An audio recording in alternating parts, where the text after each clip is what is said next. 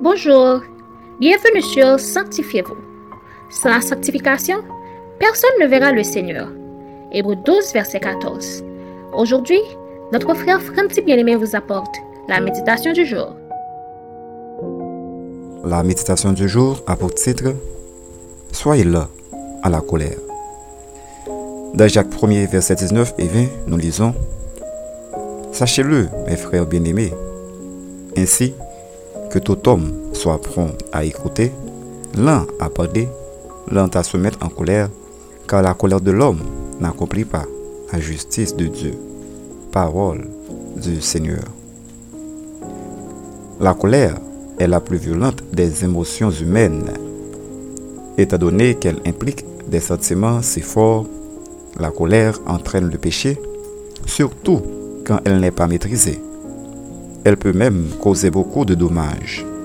La Bible nous donne l'exemple de Caïn, qui fut le premier homme à découvrir la puissance de destruction de la colère, selon Genèse 4, versets 1 à 16. Parfois, vous pensez qu'en perdant votre calme, vous montrez à quel point vous êtes fort. Pourtant, perdre son calme n'est qu'un signe de faiblesse et non de force. Ainsi, en tant que chrétien, il est important d'apprendre à réprimer sa colère. Car quand quelqu'un devient chrétien, sa conduite et sa personnalité devraient subir certains changements, dont l'un a trait à la colère. Dans ce passage, l'apôtre Jacques nous fait savoir qu'un homme en colère, impulsif, n'accomplit pas la justice que Dieu attend de ses enfants, car ceux qui s'emportent rapidement donnent au monde une mauvaise image de la présence de Dieu dans leur vie. D'où l'importance d'apprendre à être lent à se mettre en colère ou à la maîtriser pour éviter de commettre des péchés graves. Retenez bien cette leçon. Se mettre en colère n'est pas un péché. Le péché vient à partir des résultats de notre colère. Toutefois, quand nous sommes en colère, nous devons éviter de ne pas s'emporter afin de ne pas commettre des péchés qui pourraient donner au monde une mauvaise image de la présence de Dieu dans notre vie. Maintenant, réfléchissez à ces questions. Comment réagissez-vous quand vous êtes en colère? Avez-vous du regret après un moment de colère?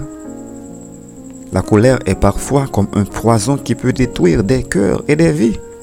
Ainsi, mon ami, nous vous conseillons d'être vigilants. Ne laissez pas la colère manger votre cœur et ruiner votre vie, ainsi que celle de vos proches. Amen. Prions pour apprendre à bien gérer notre colère. Ta Père céleste, toi seul qui as le pouvoir de changer les cœurs et les vies, nous venons à toi pour te demander de nous aider à éliminer en nous les sentiments impurs et méchants Aide-nous, Père, à ne pas nourrir notre colère, mais à la condamner et à la contrôler.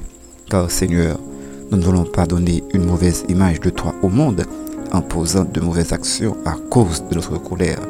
Mais nous voulons, par nos comportements, ressembler à ton Fils Jésus. Amen.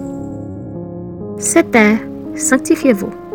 Pour tous vos conseils, témoignages demandes de prière, écrivez-nous sur sanctifiez-vous à ou suivez-nous sur Facebook, Twitter, Instagram et sur le web www.sanctifiez-vous.org.